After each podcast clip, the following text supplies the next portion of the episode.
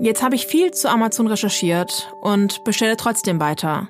Alexa, warum mache ich das? Darauf habe ich leider keine Antwort. Eine Frage, auf die nicht einmal Alexa eine Antwort weiß. Doch wir sind in der letzten Episode angekommen und brauchen Antworten. Zuerst, wir waren bei einem Verteilzentrum, auf Lkw-Parkplätzen und bei Fahrerinnen zu Hause, haben mit dem ehemaligen Deutschlandchef von Amazon gesprochen und wurden mitgenommen zu den Anfängen von Amazon. Wo wir aber noch nicht waren? Bei uns zu Hause, bevor wir auf den Bestellbutton klicken. Aber was sind die Gründe dafür, dass wir immer und immer wieder eine Bestellung bei Amazon aufgeben? Wo beginnt unsere eigene Verantwortung? Und wie geht eigentlich die Politik mit einem Großkonzern wie Amazon um? Finden wir es raus. Ich bin Hitchan Songur und das ist Click Click Boom, die Maschine Amazon. Ein Podcast der Nürnberger Nachrichten in Kooperation mit Korrektiv. Episode 5. Too Big to Fail.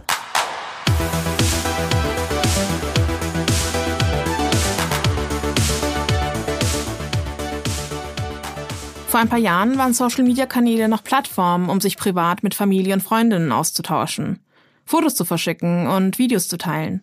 Das ist schon lange nicht mehr der Fall. Social Media ist zur Einnahmequelle für Influencer geworden. Werbung in Form von TV-Clips war gestern. Heute kooperieren Unternehmen mit Influencern und die, die verdienen Geld damit. Auch Amazon arbeitet mit Influencern zusammen, webt sie sogar offensiv an. Beim Amazon Influencer Programm empfehlen TikTokerInnen ihren Followern Amazon Produkte.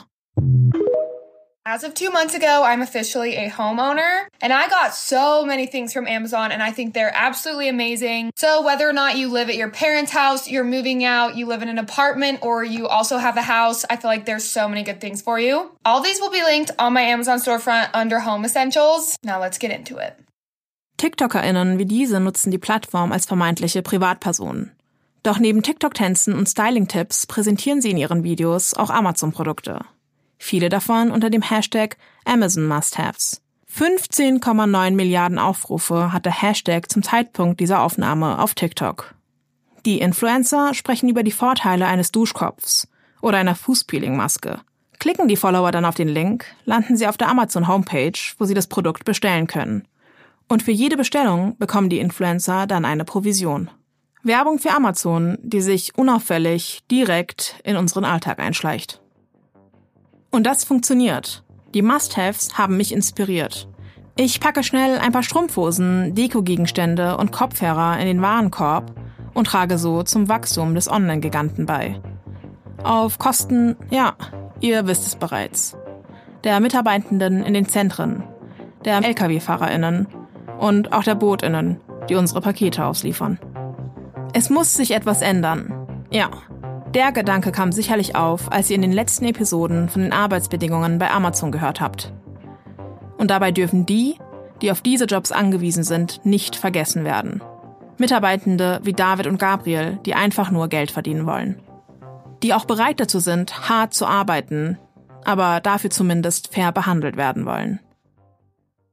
Ist es nicht die Politik, die in der Pflicht ist, etwas zu tun?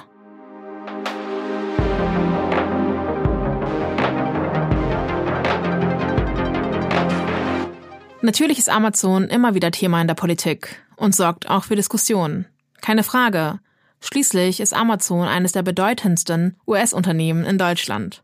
Von 2010 bis 2021 hat der Konzern nach eigenen Angaben gut 48 Milliarden Euro in den Standort Deutschland investiert. Mit diesem Geld ist ein riesiges Logistiknetzwerk entstanden. Unter den PolitikerInnen spaltet sich die Meinung.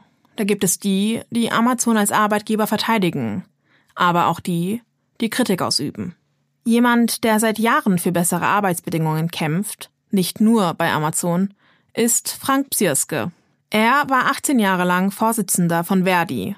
Heute sitzt er für die Grünen im Bundestag. Das ist ein Unternehmen, das sich auf den Weg zum globalen Monopol gemacht hat, das durchaus erfolgreich tut und auf einen Export amerikanisierter Arbeitsverhältnisse und Arbeitsbeziehungen setzt. Amazon hat kein Interesse an Tarifverträgen und Gewerkschaften. Deswegen also die amerikanisierten Arbeitsverhältnisse. Die Verträge unterscheiden sich und die Arbeitnehmerinnen sollen sich nicht zusammentun. Davon profitiert letztendlich der Konzern. Und ähm, ein Unternehmen, das äh, jetzt auch in den Paketzustellbereich drängt mit ähm, eigener Verteilung, in einer Branche agiert, äh, der Paketbranche, die durch zwei Trends geprägt ist. Zum einen äh, ein rasantes Wachstum der Paketmenge und zum zweiten durch die Prekarisierung der Arbeitsverhältnisse bei meist aus dem Ausland stammenden Beschäftigten. Und da ist Amazon voll mit dabei als ein Unternehmen, das nicht mit eigenen Zustellerinnen arbeitet, sondern sich dazu Subunternehmen bedient. Amazon ist laut Psyrske also bereits auf dem Weg zu einer Monopolstellung und will nun auch in der Paketbranche zulegen. Einer Branche, in der die Arbeitsverhältnisse immer problematischer werden. Das sehen aber weitaus nicht alle PolitikerInnen so. Wir führen doch die Debatte nicht exklusiv über Amazon. Es gibt immer wieder Konstruktionen, wo es Subunternehmen gibt. Und dort ist die Frage, hat man einen seriösen Partner? Ich gehe immer noch davon aus, dass äh, die größte Anzahl dieser Branche seriöse Partner sind. Und wenn sie nicht seriös sind, ist es erstmal der Schritt, gegen das Subunternehmen vorzugehen. Denn äh, sonst reichen sie ja die Haftung ewig durch.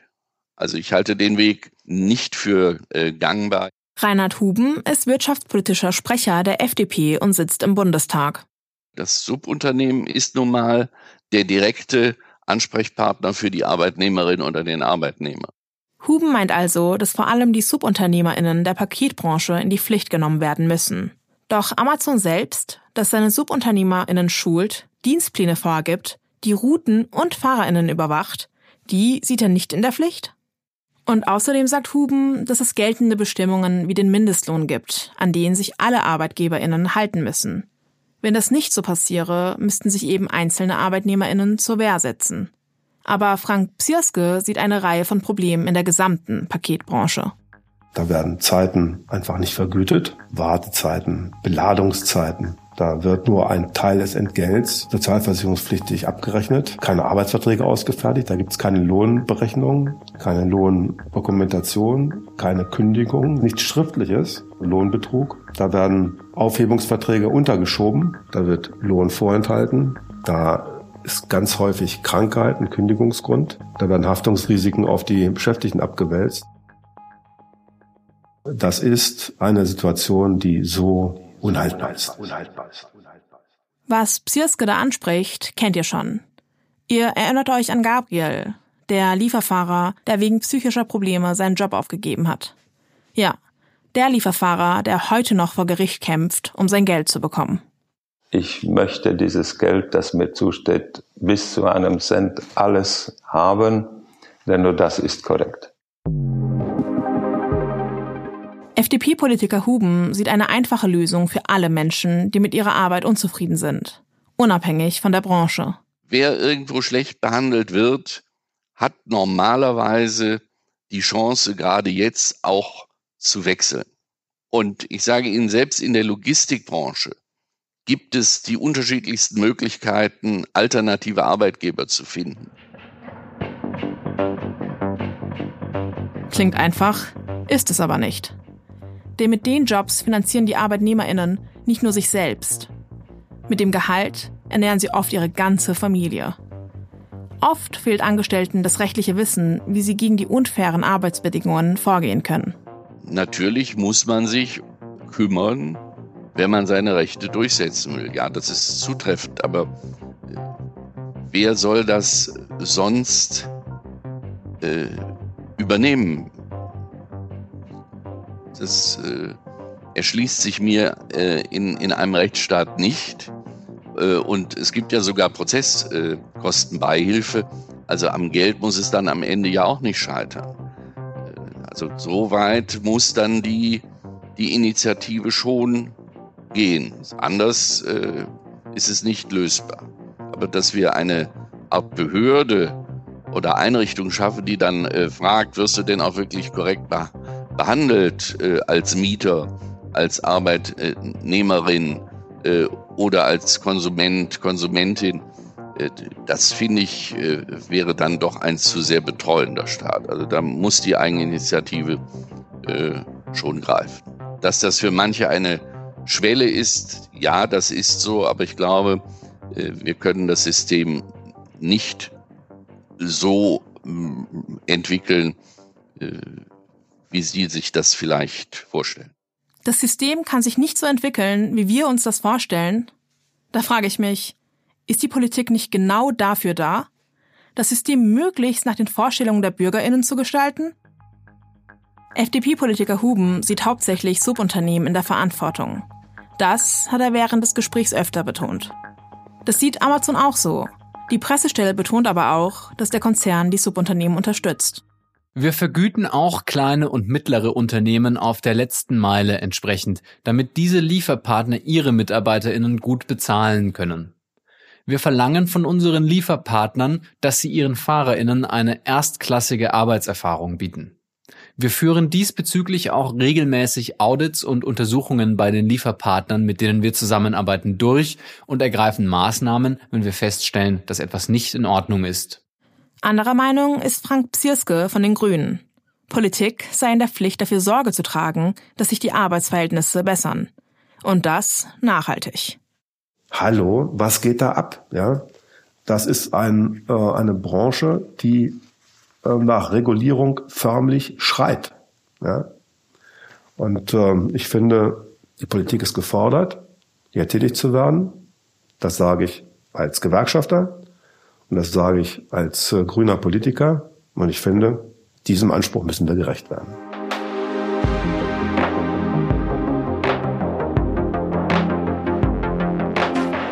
Dieser Konflikt, der Streit um Amazon, findet nicht nur im Bundestag statt, sondern auch direkt vor unserer Haustür.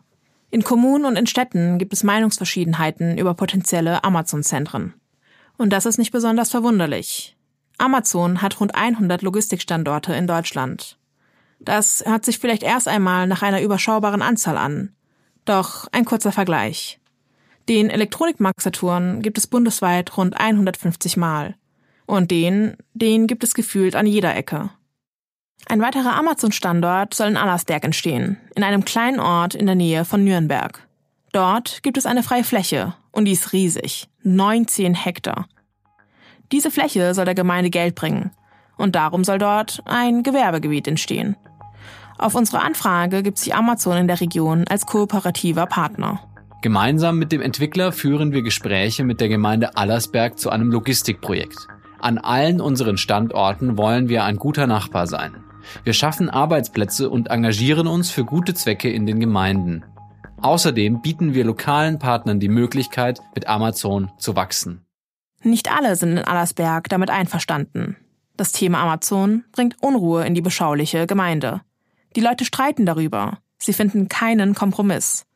Amazon hat das Potenzial, die Gemeinde zu spalten.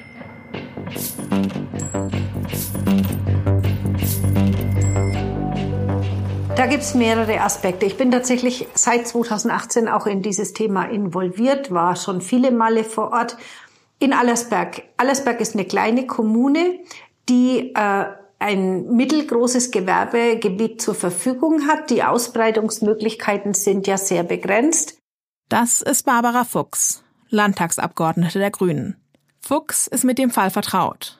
Bürgerinnen haben sie nämlich aktiv um Mithilfe gebeten. Letztendlich ist die Bürgerschaft wirklich gespalten und ich finde schon, dass es die Aufgabe ist der Stadtspitze oder der kommunalen Spitze, nach äh, Kompromissen zu suchen, nach Wegen, wie man die Gegner mitnehmen kann oder wie man zumindest ordentlich miteinander kommuniziert. Der Kampf um das Gewerbegebiet in Allersberg fing 2019 so richtig an. Schon damals gab es Gerüchte, dass Amazon sich auf dem Gewerbegebiet mit dem Namen West 1 ansiedeln möchte. 2020 hat die Initiative Nein zu Amazon und P3 Logistikparks ein Bürgerbegehren gestartet. Die Initiative hat Angst vor viel mehr Verkehr, Lärm und Umweltbelastung. Und sie glaubt, dass in der Region keine qualifizierten Arbeits- und Ausbildungsplätze entstehen. Barbara Fuchs hält die Amazon-Pläne für fragwürdig. Einer ihrer Vorwürfe? Amazon bringe einer Gemeinde kaum Steuereinnahmen. Wichtig zum Verständnis, den Zuschlag für das Gebiet soll nicht direkt Amazon bekommen, sondern P3. P3 ist ein Unternehmen, das große Logistikzentren baut und diese an andere Unternehmen vermietet. Auch an Amazon. Ein Verteilzentrum wurde zum Beispiel vor einigen Jahren bei Berlin für Amazon gebaut. 2021 hat P3 selbst bestätigt, dass sie ein Angebot für das Grundstück gemacht haben und dass ein Teil davon für Amazon angedacht ist. Bedeutet, sobald P3 das Zentrum gebaut hat, wird sehr, sehr wahrscheinlich Amazon einziehen. So ein Projektentwickler wie P3, wenn der das Grundstück einmal gekauft hat, hat die Kommune ja überhaupt keinen Einfluss mehr darauf, was damit passiert. Also das finde ich komplett falsch. Und das Bürgerbegehren gegen P3 und Amazon? Das wurde von der Mehrheit des Gemeinderats um Bürgermeister Horndasch abgelehnt. Mit dieser Begründung.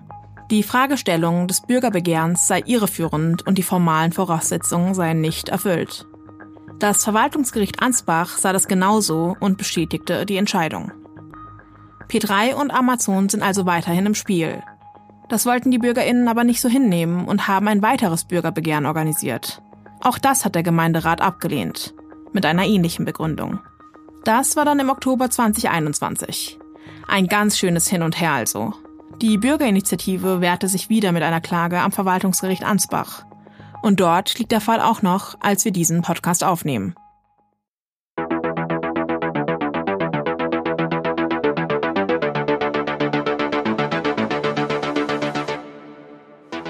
Aber es gibt auch Menschen und gerade PolitikerInnen, die sich für Amazon in Allersberg einsetzen.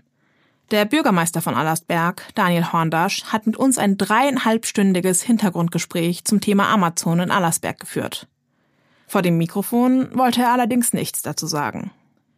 Gerade weil wir die Situation in Allersberg gerne ausgeglichen dargestellt hätten, haben wir nicht locker gelassen und auch den zweiten Bürgermeister, Rainer Just von den Freien Wählern, und den dritten Bürgermeister, Bernd Schneider vom Allersberger Bürgerforum kontaktiert. Aber keiner wollte für den Podcast mit uns sprechen. Die grundsätzliche Argumentation der BefürworterInnen, mit einem so großen Mieter kämen verlässliche Einnahmen rein. Zum Beispiel Gewerbesteuer. Kritiker sagen wiederum, ein so großes Gelände könnte viel mehr Geld einbringen. Wer am Ende recht hat, wird sich zeigen. Außerdem soll es laut den Befürwortern von P3 einen objektiven Auswahlprozess gegeben haben.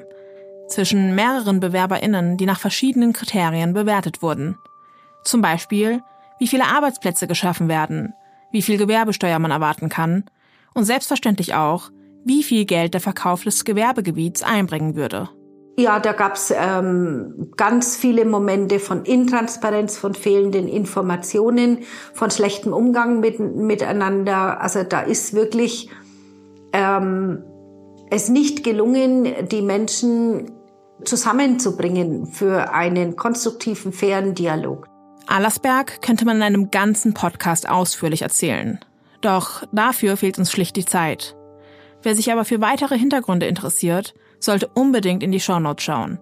Da findet ihr einige Artikel zu dem Thema.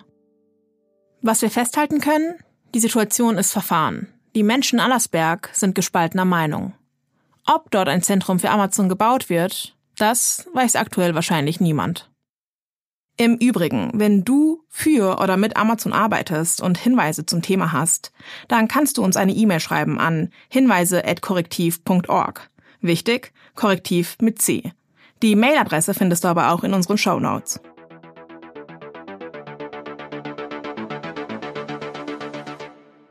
Viele Gegner von Amazon in Allersberg stören sich vor allem am schlechten Ruf von Amazon. Dieser schlechte Ruf beruht besonders auf den schlechten Arbeitsbedingungen in den Logistikzentren. Aber muss das so bleiben? Amazon hat selbst ein Interesse daran, die Arbeitsbedingungen zu verbessern. Das sagt Serdal Sardash. Er hat mit anderen Mitarbeitenden den ersten Betriebsrat in einem deutschen Amazon-Verteilzentrum gegründet. Amazon hat schon einige Betriebsräte, aber eben noch nicht überall. Eine wichtige Info vorab. Serdar Sardash spricht hier nur über seine persönlichen Erfahrungen und Ansichten. Er spricht weder für Amazon noch stellvertretend für den gesamten Betriebsrat. Das hat er mehrfach betont. Sardash ist vielleicht das, was man früher als einen typischen Gewerkschaftler bezeichnet hat. Er kommt aus einer Arbeiterfamilie. Seine Eltern sind ArbeiterInnen, genauso wie seine Großeltern. 2019 kommt Sardash zu Amazon nach Wunstorf. Das ist in der Nähe von Hannover. Sardash hat davor acht Jahre in der Logistik bei der Bundeswehr gearbeitet. Bin da total unvorbereitet reingegangen. Ich war das Wochenende vorher auf dem Festival, äh, weil ich mir nicht im Leben vorstellen konnte, dass Amazon mich haben möchte. Vor allem, weil ich in meinem Lebenslauf auch drin stehen hatte, dass ich Interessensvertreter war. Und wenn man meinen Namen gegoogelt hätte, hätte man auch gesehen, dass ich zu dem Zeitpunkt Vorsitzender der Jusos war, hier äh, im äh, Landkreis. Und da dachte ich mir, das wird eh nichts. Die werden meinen Namen googeln, sehen, dass ich in der SPD bin, dass ich vielleicht gewerkschaftsnah bin und mich nicht einstellen. Amazon stellt ihn aber trotzdem als Operation Supervisor, also als Teamleiter im Lager ein. Und er merkt schnell, es gibt Probleme bei seinem neuen Arbeitgeber. Der Hauptgrund für unsere Mitarbeiterinnen und Mitarbeiter war, äh, letztes Jahr wurde massivst äh, auf Kosten geachtet, ja, was ja nicht verkehrt ist. Aber das ist zu Lasten auf, auf die Mitarbeiterinnen und Mitarbeiter gegangen. Es gab viele kleine, ich sag mal Nadelstiche, sage ich dazu immer. Und irgendwann ist das Fass halt dann zum Überlaufen gebracht worden. Und äh, da haben wir uns hauptsächlich erstmal auf Teamleiterebene besprochen und mit einigen Mitarbeiterinnen und Mitarbeitern. Und dann war uns allen klar, die daran beteiligt waren, jo, wir brauchen jetzt erstmal einen Betriebsrat oder wir brauchen generell erstmal einen Betriebsrat, um die Sache so ein bisschen zu befrieden, um äh, wieder Spaß und Freude den Mitarbeiterinnen und Mitarbeitern zurück äh, an der Arbeit zu holen. Wir brauchen einen Betriebsrat. Das findet auch Amazon. Trotzdem liegt der Konzern bei der Gründung einige Steine in den Weg. Das war erstmal erschreckend tatsächlich, aber ein Stück weit haben wir damit gerechnet. Wir sind ja nicht die erste Station bei Amazon, die einen Betriebsrat hat. Wir sind nur das erste Verteilzentrum. So, es gibt äh, viele Fulfillment Center, also Warenlager und Sortierzentren, die einen Betriebsrat haben. Und da haben wir uns natürlich auch erkundigt und äh, auch Medienberichte durchgelesen und äh, auch bei den Kollegen von der Verdi nachgefragt und ähm, viele hatten ein Problem tatsächlich. Für sein Vorhaben erhält Sardash von den MitarbeiterInnen im Verteilzentrum großen Zuspruch. Obwohl rund die Hälfte der MitarbeiterInnen davon gewusst haben soll, schaffen sie es, dass über Wochen und Monate nichts an das Management durchsickert. Bevor dann der erste Betriebsrat gewählt werden konnte, mussten alle Beteiligten aber noch eine Menge Arbeit leisten. Beispielsweise Probewahlen. Die meisten unserer Angestellten, unserer Mitarbeiterinnen und Mitarbeiter haben einen geflüchteten Background. Ja, wir haben eine riesen Community aus Afghanistan, aus Iran, ähm, aus äh, Afrika, ähm, äh, zum Beispiel Somalia, Eritrea und äh, kaum einer von denen hat äh, jemals eine demokratische Wahl miterlebt. Und dementsprechend mussten wir bei Null anfangen.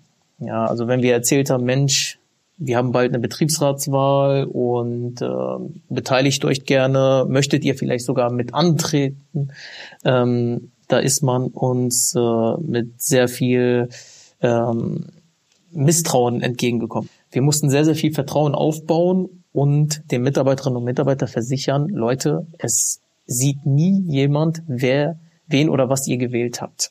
Mit so viel Erklärungsbedarf oder Aufklärungsbedarf habe ich tatsächlich selber nicht gerechnet. Vielen MitarbeiterInnen ist vor der Wahl nicht ganz klar gewesen, wie eine geheime und freie Wahl abläuft.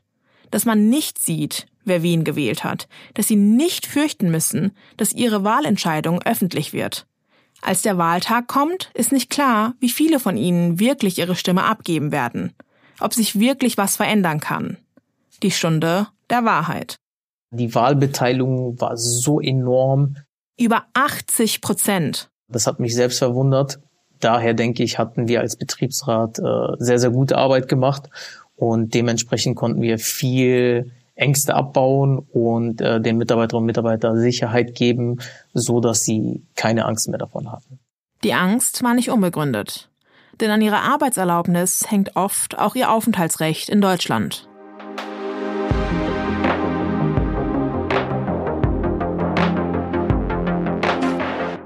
Von Sardashs Arbeit profitieren aber natürlich nur die Angestellten im Verteilzentrum, Schließlich vertritt er sie als freigestellter Betriebsrat.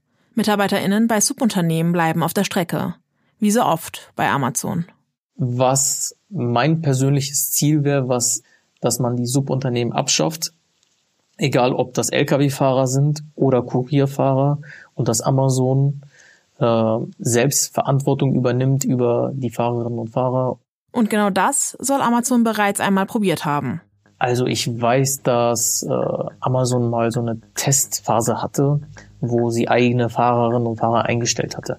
Ähm, das wurde aber eingestampft. Äh, wieso, weshalb, warum, weiß ich nicht. Ob ich das für realistisch halte? Aus einer ideologischen Sicht selbstverständlich. Aus einer rationalen und äh, kritischen Sicht denke ich mir, die Chancen stehen vielleicht bei fünf Prozent.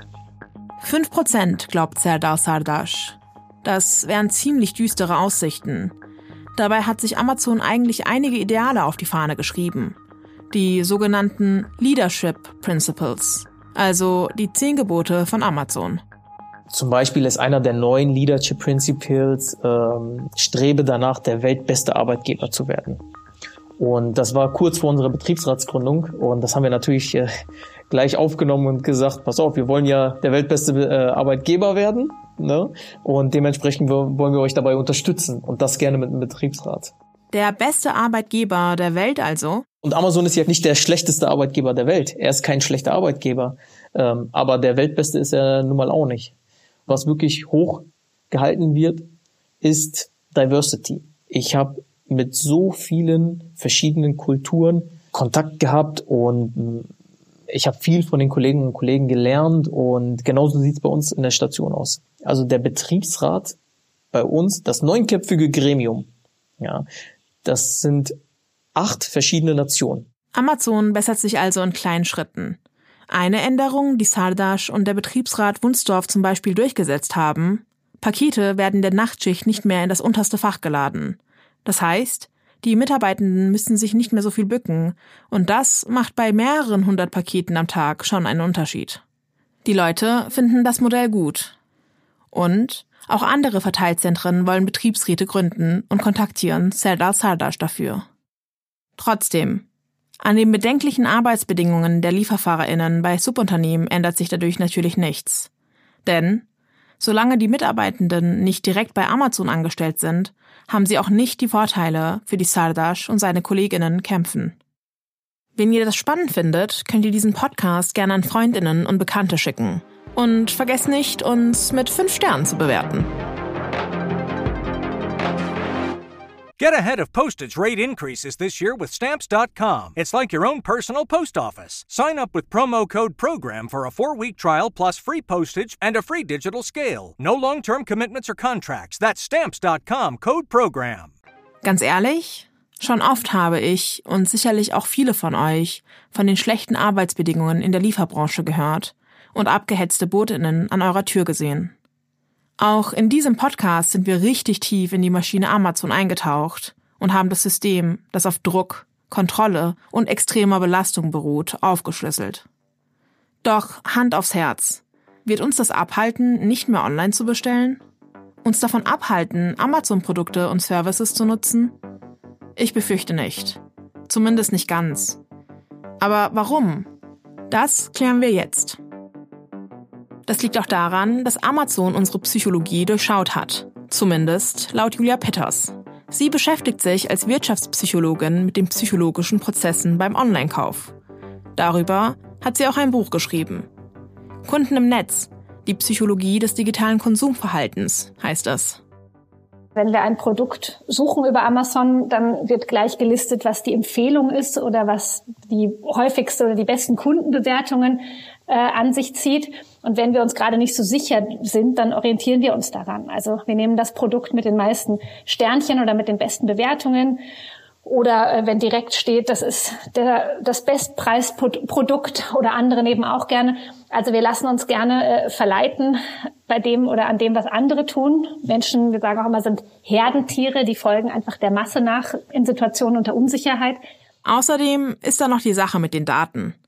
Beim 42. Online-Shop anmelden, neues Passwort vergeben, nervige Mails bekommen, Zahldaten hinterlegen und random in einem weiteren Newsletter angemeldet sein. Wir kennen es doch alle. Oder doch lieber einfach bei Amazon bestellen, denn die haben ja die Daten eh schon. Also, die Entscheidung ist gefallen. Amazon weiß eben extrem gut, wie genau dieses Bedürfnis nach Bequemlichkeit in einem Online-Shop umgesetzt wird. Ihr müsst die Produkte noch nicht einmal mehr suchen. Auf der Amazon-Startseite sind eure letzten Suchanfragen und eure letzten Bestellungen so präsent platziert, ihr könnt die einfach nicht übersehen. Und genau das entspricht der Bequemlichkeit der KonsumentInnen. Amazon verleitet zum Kauf und nimmt den Kundinnen die Entscheidungen ab. Frei nach dem Motto, ich weiß doch, was du willst. Du musst nur hier klicken und bezahlen.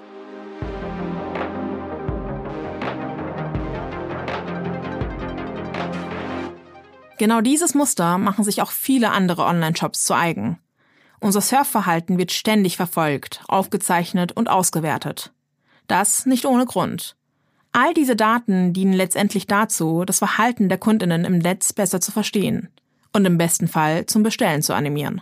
Amazon hat natürlich die Möglichkeit, äh, sich individualisiert die Daten anzusehen, also nachzuvollziehen, wie häufig hat eine Person auf eine bestimmte Seite geklickt, was sind die Präferenzen, was hat die Person vorher gekauft und kann auf Basis dieser Informationen ein individuelles Profil erstellen und entsprechend äh, Kaufreize darbieten.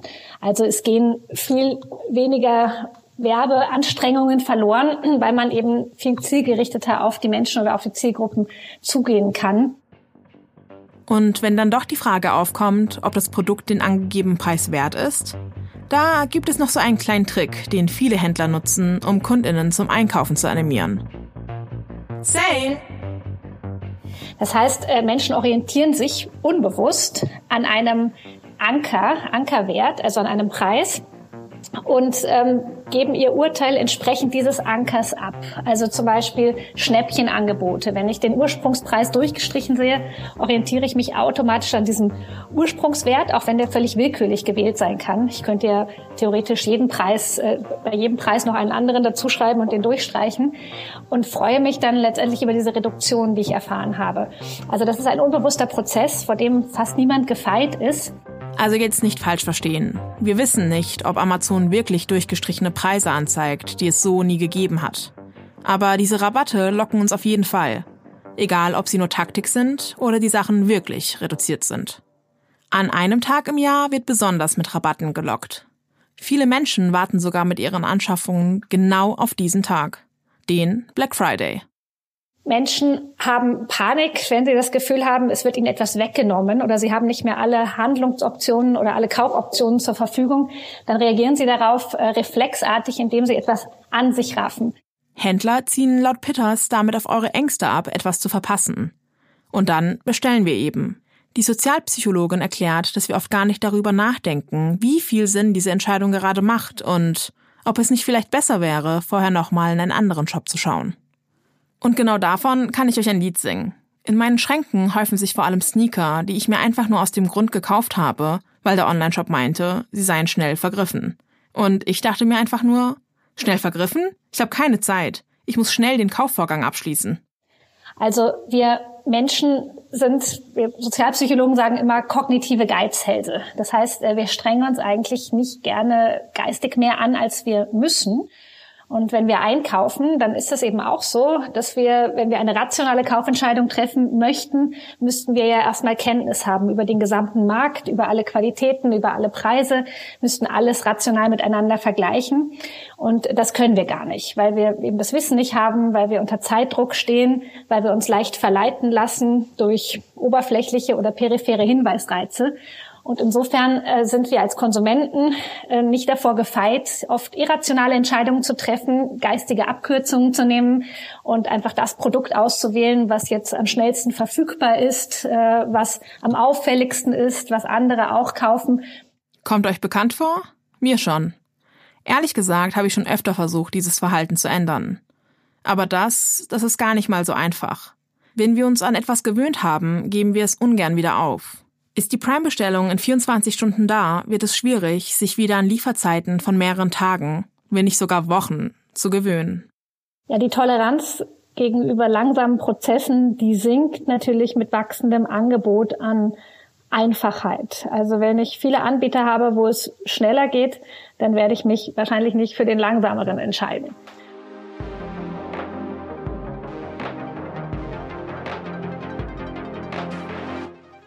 Das Problem ist immer, dass Menschen im Verlustbereich eben sehr sensibel sind. Das ist ein psychologisches oder ein wirtschaftspsychologisches Prinzip. Und insofern, wenn wir diesen schnellen Versand gewohnt waren, diese 24 Stunden, dann wird es erstmal zu einem Aufschrei kommen, wenn es dieses Service äh, jetzt erstmal nicht mehr gibt. Andererseits, wenn hier natürlich gesetzliche Regulierungen in Kraft treten, werden sich die Menschen auch wieder an diese neuen, für den Konsumenten vielleicht verschlechterten äh, Bedingungen gewöhnen. Und wer unter dieser Bequemlichkeit leidet, das ist kein Geheimnis mehr. Es sind die Lkw-Fahrerinnen, die Lieferfahrerinnen und die Mitarbeiterinnen in den verschiedensten Zentren. Bis zu einem gewissen Grad können wir uns vor den psychologischen Tricks hinter dem Online-Shopping schützen. Allein schon dadurch, dass wir uns die Mechanismen dahinter bewusst machen, indem wir uns klar machen, dass wir eigentlich niemals das allerbeste Schnäppchen und den allergünstigsten Preis finden werden, weil wir gar nicht alle Angebote kennen können Amazon suggeriert uns zwar immer, den besten Preis zu haben. Und häufig arbeiten die Algorithmen auch so gut, dass die Preise auf anderen Plattformen erfasst und auf der eigenen Plattform angepasst werden. Doch günstig heißt ja nicht immer gut. Den Preis dafür zahlen dann eben die Mitarbeitenden von Amazon. In den vergangenen Folgen haben wir ausführlich darüber gesprochen, was alles bei dem Riesenkonzern schiefläuft. Wir haben von Lkw-FahrerInnen gehört, die mehrere Wochen in ihrem Lkw unterwegs sind, dort schlafen und auch dort essen. Wir haben von LieferfahrerInnen gehört, die 170 Stops am Tag beliefern und keine Zeit für Pausen haben und teilweise auch nach ihrer Kündigung unter den psychischen Folgen leiden.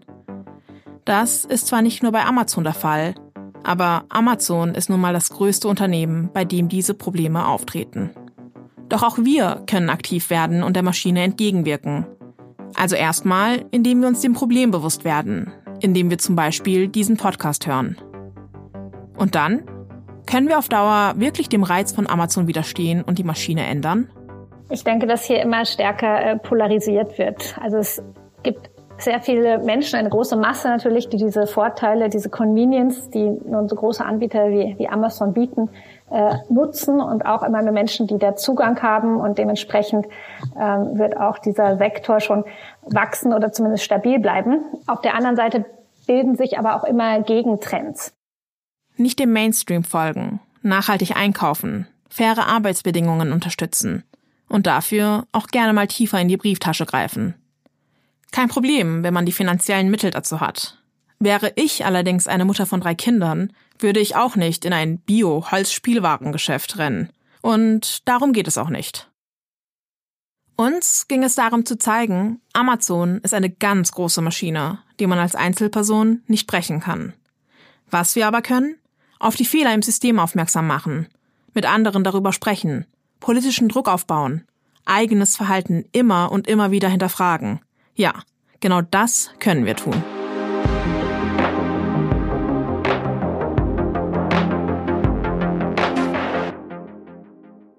Erinnert ihr euch noch an Episode 1, als wir die NürnbergerInnen nach ihren letzten Bestellungen gefragt haben? Die Frage haben wir auch an alle gestellt, die im Podcast zu Wort gekommen sind. Dem Amazon-Fahrer David. Die Frage. Ist sogar heute ein Paket gekommen, aber das war ein Geschenk für eine Freundin. Sie hat ein Spielzeug bestellt oder irgendwas. Dem grünen Politiker Frank Psierske. Ich kaufe nicht bei Amazon.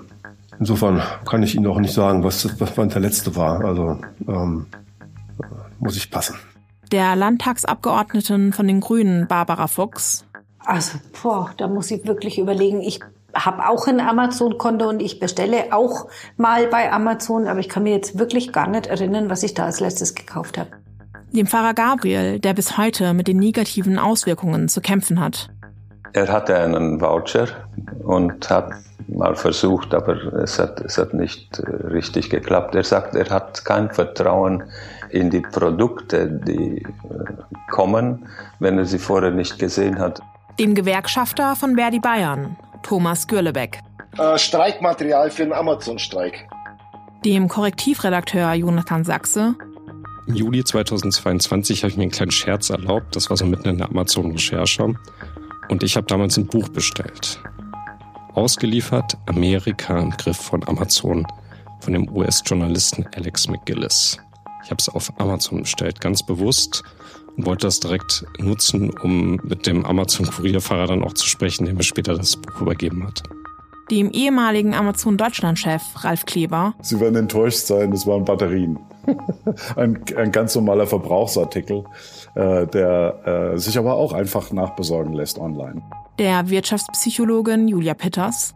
Meine letzte Bestellung bei Amazon war tatsächlich ein Buch, was ich vorher im stationaren ja, Einzelhandel äh, nicht bekommen habe oder nicht vorrätig war. Und der Lkw-Fahrer aus Rumänien? Ja, der, der über Wochen in seinem Lkw lebt, fern von seiner Familie. Der unsere Bestellungen nach Deutschland fährt. Bestellt auch er bei Amazon? Und wenn ja, was? Amazon în România nu, nu are... Nu livrează. Nu livrează. Nein, denn Amazon liefert nicht zu ihm nach Rumänien. Wenn euch der Podcast gefallen hat, könnt ihr Klick Klick Boom, die Maschine Amazon, gerne an Freundinnen, Familie und Bekannte schicken. Vielen Dank fürs Zuhören.